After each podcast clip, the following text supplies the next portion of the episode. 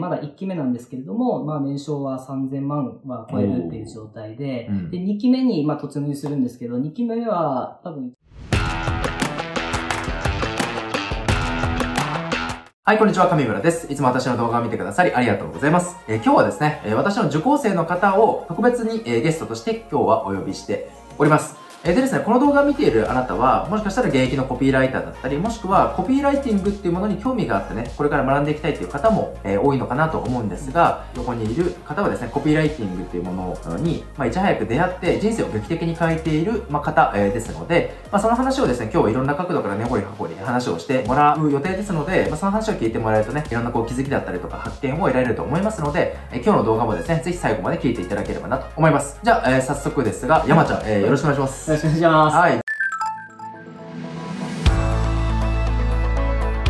えっと、私、名前がですね、山谷隆明と申します。どうぞよろしくお願いします。上村さんと出会ったのは2018年の4月なんですけど、その前何してたのかっていうとですね、あの、僕は消防士を、まあ、してました。で、その中でもですね、精鋭部隊と言われているレスキュー隊としてこう、うん活動してたんですけど、うんまあ、災害があれば出動するし、うん。災害がなければ事務作業をするし、それがもう一つの人事の流れっていうのが決まっていたので、もう向こう1年、2年、3年はもうやること決まってるっていう状態でですね、何のこう感情の起伏もなく、ただロボットのようにあなんか過ごしてるっていう状態で、まあただ一方でですね、まあ生活は安泰だったので、他の方から見れば何何の不自由も感じない生活なんじゃないかなっていうふうに思われるんですけども、まあ実際ですね、やっぱり僕変なところもあって、やっぱり感情の起伏が欲しいっていうふうにやっぱり思って、あの様々なところに挑戦したいっていうふうにやっぱり思っていたんですけれども、かといって自分になんかスキルもないし、ーうん。なんか強みもよくわかんないし、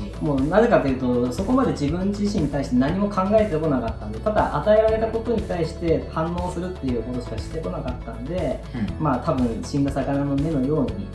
あの、映ったんじゃないかなと思いますね。刺激が多分なかったそうですね。なんか僕にはですね、上村さんがそのパソコン一つで仕事をできてますっていうようなコピーがあったんですけども、本当だっていうような、あの、その興味でですね、本当にできるんだったらもうそこ行くぞっていう感じで、うん。僕は結構ですね、生きた魚の目のように当時は言ってたつもりだったんですけど、うんまあでもね、結果的に 実態はね、死んだ魚のように見える死んだ魚ということで、あのまあそんな感じでですね、やっぱり何もスキルがなかったんですけど、まあ何かこう一つ事業を起こしたいっていう志はちょっとあって、まああったと。で、それで文科生に入ったっていうのがきっかけとしてあります。うん。はい。あとはまあなんか人間関係っていうかね、なんか職場、職場っていうのかな。あ、そうですね。うん結構いじめみたいな。あ、そうですね。うん下っ端が僕一人しかいなかったんで、まあ、5人1組の隊なんですけど、4人からですね、もう360度こう常に監視されるっていうような生活だったんですね。休みの日で携帯になってですね、そのまま来いって言われば行かなきゃいけないっていう、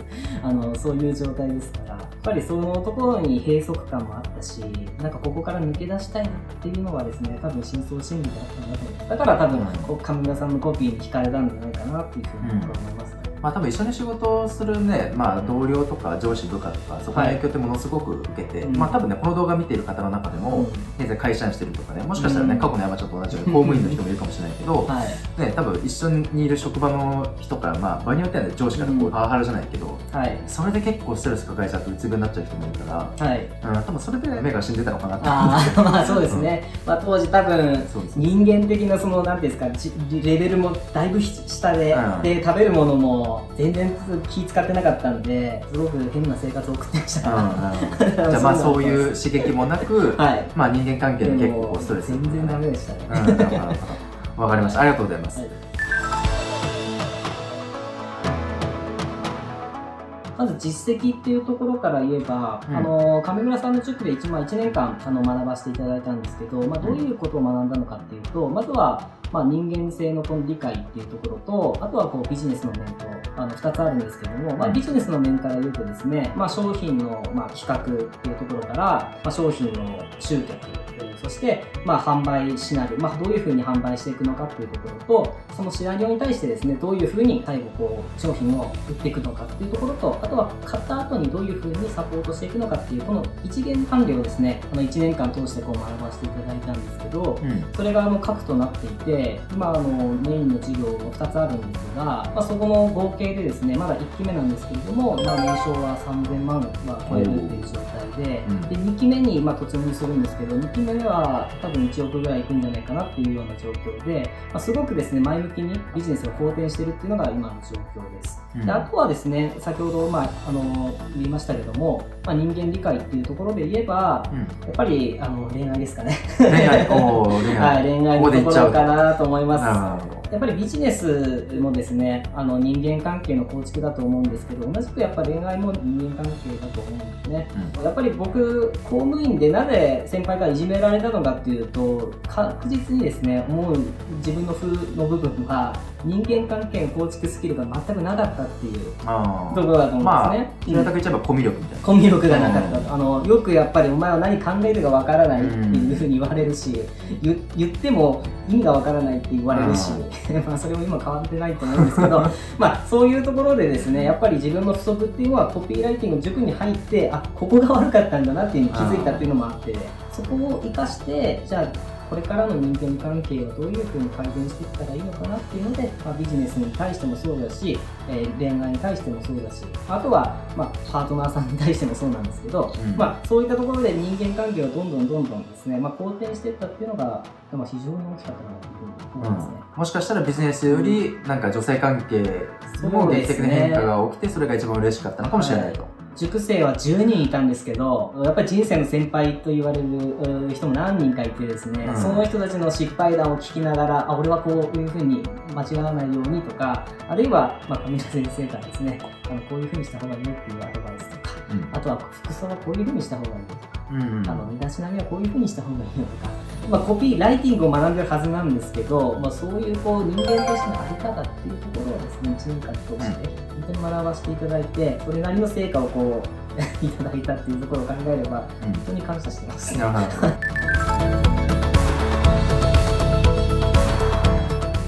僕感じたのはですね、上村さんは業界でも地位が高い人なんですけど、あの目線はですね、すごく初心者目線というか、初歩的な人のところに視線を合わせるっていうところがありまして、なぜかというとですね、僕は公務員ですから、当然マーケティングとか、うん、まあ、セールスとか、クロージングとか、まあ、さっぱりわからない状態で、ノリで入ったっていうような状態だったんで、マーケティングの用語も知らないし、やり方も知らないしっていう状態だったんですけど、上村さんの教えっていうのは、まあ、そういった僕に対しても、あの今節丁寧にあの KPI っていうのはこういうものででこういうところを意識してでこういうふうにやるとあのお客さんは喜んで買ってきますよっていうように毎回こう毎日のようにですね教えてくれて1ヶ月に1回の講義だったんですけどチャットワークを通してほぼ毎日ですね返信も早く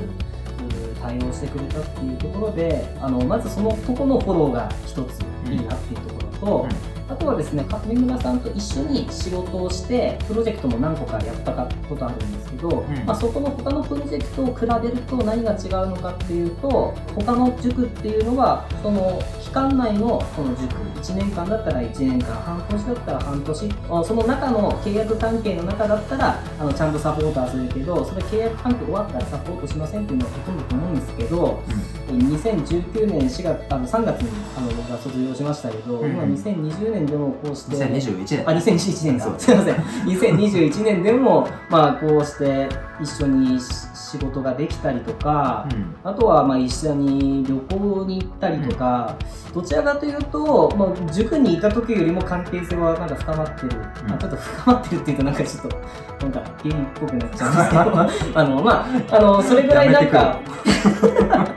それぐらいなんか人間関係的にもあのすごく年を越すごとにですね距離縮まってるかなっていうのでそこはかなり違うところなんじゃないかなって思います。あうん、これねビジネスのコミュニティを運営してるのも、うん、まあ、もちろんビジネスなんで売り上げを立てるってところあるけど、うん、一番の目的はそこじゃなくて、うん、その一緒に仕事をする仲間だったりとか、まあ、その講師ともどもね仲良くこうね長期的にわたって生涯にわたってなんか付き合えるようなそういうね仲間が欲しいっていうのが一番の目的としてやってるから。そこが多分大きな違いなのかなとは思いますね。ですね。僕もやっぱりそういうふうに、まあ、仲間を作るっていう。まあ、僕も今ビジネスの会社やってますけどやっぱ顧客に対してはそういう思いであのやってるのでわり、あ、かしこう売り上げが立ってるっていうような状況を考えるとやっぱりそれを、まあ、上村さんのイズムがあの自然と入ってるっていうような状況を考えれば、これが本質なんじゃないかなっていうふうに今はあの肯定的にしてうん、じゃあなんかねあの今度美味しい焼肉でもおごってください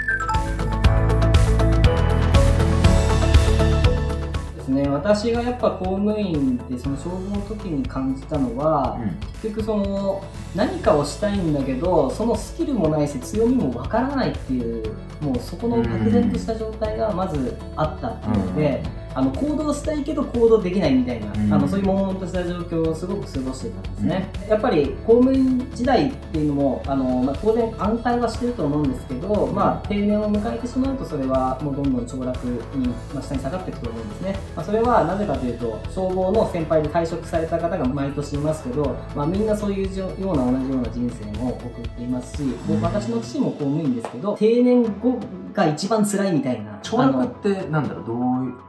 例えばですね急にそのやっぱ自分で稼ぐっていうところもないし、うん、あの与えられた仕事に対してあの反応するっていうようなさらに定年後ってなると給料が下がるので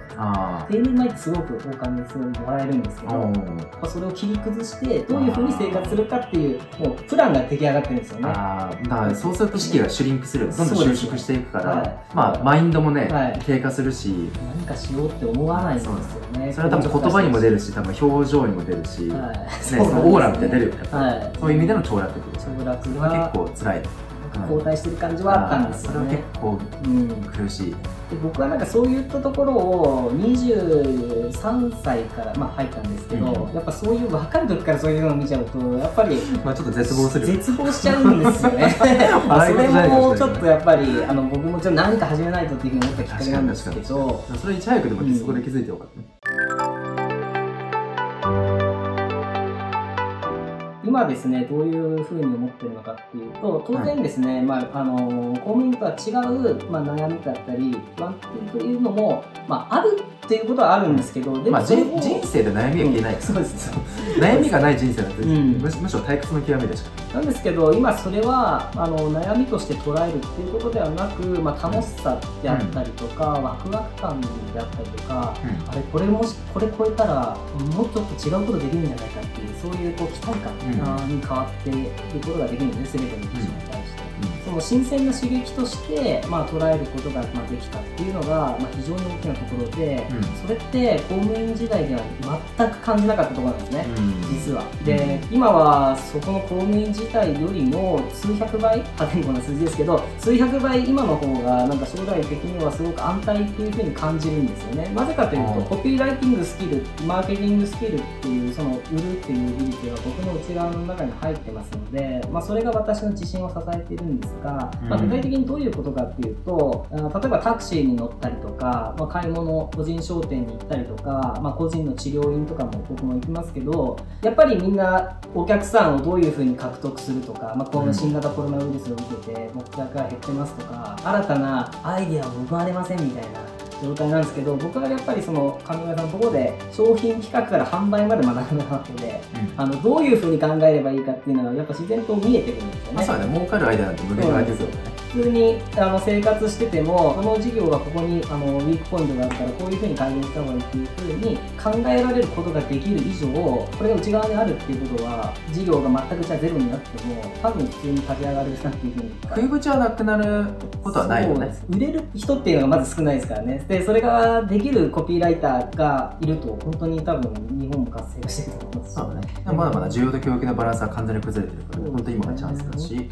コピーライティングはマジで学んだ方がいいですね。まあ本当に一般的に言うと公務員ってね本当に安泰みたいなところかもしれないけど、でも本当の安心って多分そういう外側じゃなくて本当自分の内側にあるスキルだったりとか、まあ、知識だったりとか、そういう技術、でまさにねビジネスのねフィールドで言うとその売れるスキル、特にコピーライティングはね対面営業じゃなくてもレバレッジを効かせてね、1対100人、1000人、1万人とかで一度にね、売るっていうことができるってなると、やっぱりかなり最高レベルにしてるのかなって自分は客観的に見ても思うし、それがやっぱり自分の内側にあるっていうことが、自分もね、やっぱり今の山ちゃんの話を聞いて、最高の安心材料。うん、何かあった時にね、何か社会のシステムが構造変わって、うん、じゃあその檻からね、こう追い出された時に、あれ僕何もありませんってなった時に、じゃあどうするんですか？家族いたらどうするんですか？とか、奥さんとかね、はい、子供いたらどうどうするのっていうところですけど、でもね、スキルがあると何も不安になることはないよね。少しずつですね、コピーライティングっていうのもやっぱり触れていって学んでいった方が、うん、結局資産が増えることになるので、うん、本当におすすめですし、まあ、学校の必修科目にしてもいいんじゃないかなって僕は思います、ね、まあまあ、それぐらいの、ね、それぐらいのパワーがあるっていう、うん、じゃあ、そういう感じで大丈夫でしょうか？はい